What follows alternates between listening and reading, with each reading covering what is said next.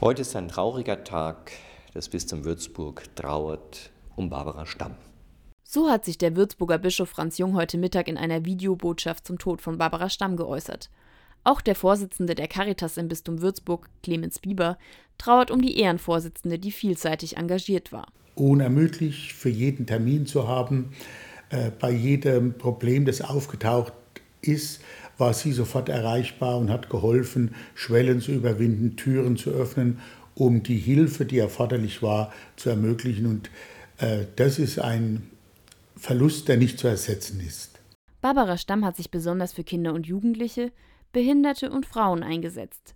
Sie selbst ist im Heim, bei Pflegeeltern sowie ihrer Mutter und ihrem alkoholkranken Stiefvater aufgewachsen. Sie hat alle Themen abgedeckt, war in allen Themen präsent und auch auskunftsfähig. Also das heißt, in einer fachlichen Diskussion hat die Barbara Stamm immer tough mitgehalten, sehr konkret und vor allem sehr wegweisend. Dabei hat sie ihren Standpunkt klar vertreten, erklärt Bischof Franz Jung. Die Frau Stamm war eine sehr starke Frau und eine sehr entschiedene Frau, die gestritten hat für die Anliegen, die sie verfolgt hat. Aber es war eine Frau, die vor allem aus ihrem christlichen Engagement nie ein Hehl gemacht hat noch in den letzten Monaten hat sie sich für die Caritas eingesetzt und einige Einrichtungen besucht.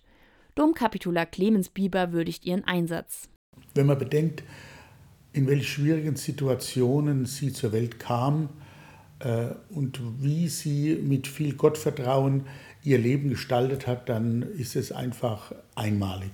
Der Würzburger Bischof Franz Jung erinnert sich vor allem gerne an eine Begegnung. Das war gleich die Bischofsweihe.